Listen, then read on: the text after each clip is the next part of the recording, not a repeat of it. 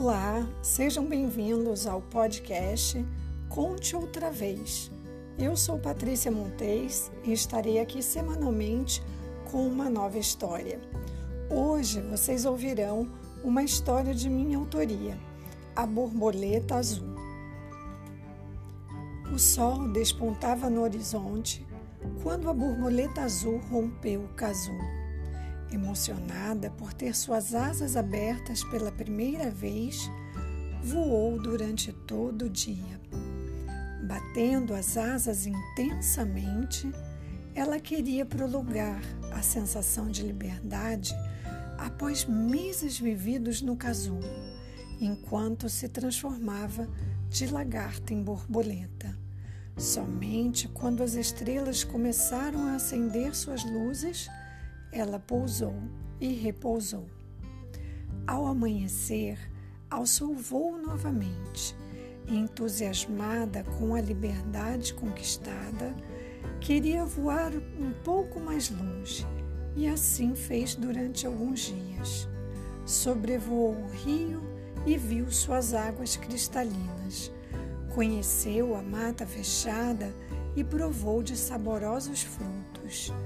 Depois voou mais distante ainda, descobriu um recanto de flores delicadas e experimentou seu néctar. A borboleta azul ficou encantada com a beleza daquele lugar. Eram paisagens tão diferentes, mas igualmente fascinantes.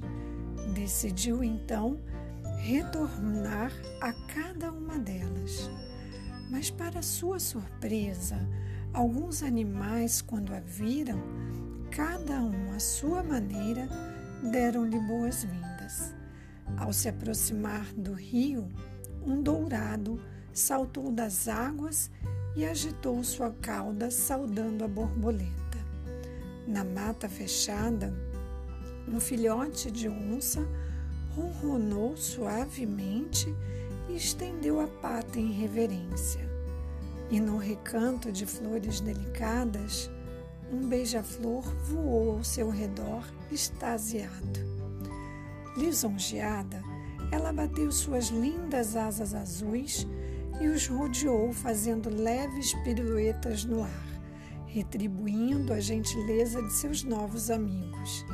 Ingênua, não compreendia o porquê de tanta reverência Afinal, era só uma borboleta, pensava ela. Na verdade, era a mais bela de todas da região, e seu azul cintilante era raro de se encontrar.